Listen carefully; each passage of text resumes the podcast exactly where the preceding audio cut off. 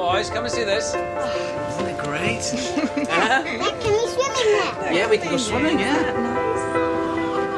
Among all the films that currently occupy the big screens in Chinese cinemas, disaster drama The Impossible is not the most popular.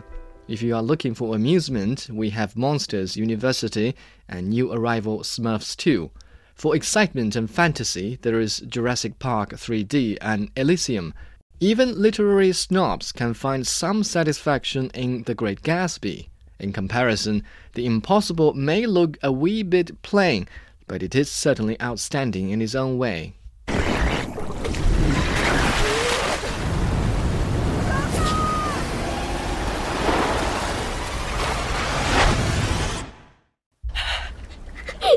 I'm scared. Two terms describe the essence of the film true story and disbelief. It is based on the true story of a vacationer family that survived the 2004 Indian Ocean tsunami. While enjoying themselves on a seaside resort in Thailand, the family of five was separated when the huge waves arrived and killed hundreds of thousands of people. The mother was seriously injured but continued to hold on to her eldest son. Thanks to good fortune and the kind hearts of the locals, they were rescued and moved to a hospital for treatment. The two younger boys, one seven and a half years old and another five years old, miraculously survived the waves and were reunited with their father. However, the two groups had no idea if the rest of their family was alive or where to find them. Look at you know the most scary bit for me? When I came up, that was all on my own. That was a scary Having endured much despair and hardship, they finally reunited at the hospital by chance. The story is based on real events, and the director has captured the harsh circumstances incredibly vividly. There's nothing we can do.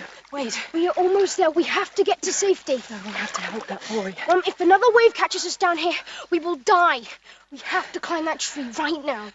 Of course, the director should be grateful to the actors and actresses whose top class performances infused real emotions into the characters. Due to some weaknesses in the plot, Ewan McGregor was perhaps the least impressive as the father, but he still pulled off a tear jerking scene where his character called home after the catastrophe. I promise you that I, I won't stop looking until I find them, okay? I don't know what I'm going to do because it, it's night time now, but I'll, I'll look in all the hospitals and I'll look at all the shelters and everything, okay? And I, I will find them, I promise you that. I'll call you when I do. Okay. 17 year old Tom Holland makes an impressive big screen debut, presenting the exposed and hidden emotions of a young grown up in this situation almost perfectly. I know your dad. Papa? Your, yeah, your papa. He's here. I'll bring him here, okay? Yes. Okay. Naomi Ross effectively projected her pain and suffering to the audience as she struggles with a broken leg over the tsunami stricken wasteland. The audience might feel their own legs twitching and their teeth clenching. For her excellent performance, Naomi was nominated for an Academy Award, Golden Globe, and Screen Actors Guild Award for Best Actress. The Impossible is a truly excellent disaster film. It successfully captured the horrors of a calamity as well as the positive sides of humanity. Where it falls short in screenplay, it makes up for in authenticity and genuine emotions. On a scale from 1 to 10, The Impossible deserves an 8.